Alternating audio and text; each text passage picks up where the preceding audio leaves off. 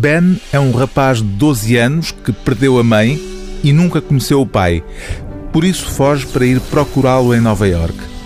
Uma menina mais ou menos da mesma idade, filha de pais separados, também foge de casa porque quer conhecer Manhattan.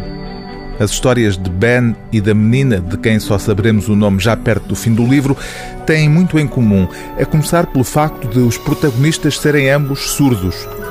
Têm muito em comum, mas meio século a separá-las. A fuga de Ben acontece em 1977, a da menina ainda no tempo do cinema mudo, em 1927. Outra diferença significativa, o facto de as duas histórias nos serem contadas de formas diferentes. A da menina é uma história desenhada. A de Ben, o menino que fugiu do estado do Minnesota, é uma história narrada por palavras. O autor, o escritor e desenhador Brian Selznick, já tinha usado o mesmo cruzamento de linguagens narrativas no livro que deu origem ao filme Hugo, de Martin Scorsese. Este novo volume para leitores jovens também já foi adaptado ao cinema num filme que chegou agora a Portugal em simultâneo com o livro. Livro e filme têm o desenlace em torno de um museu icónico de Nova York, o Museu Americano de História Natural, a respeito do qual o pequeno Ben fica a saber no livro chamado Wonderstruck, que está a ler, como nasceu a ideia de começarem a colecionar-se conchas, pedrinhas, pedacinhos de ossos. Estas primeiras coleções, há séculos, eram guardadas em móveis chamados armários de maravilhas.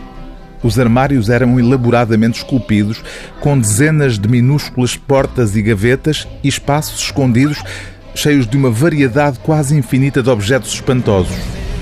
Ali podíamos encontrar tudo, desde pedras preciosas a chifres de unicórnio, marfim intrincadamente esculpido e taças mágicas que podiam curar qualquer veneno.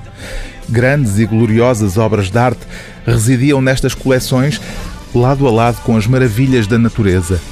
Algumas coleções cresceram para lá dos confins de um único armário e ocuparam salas inteiras.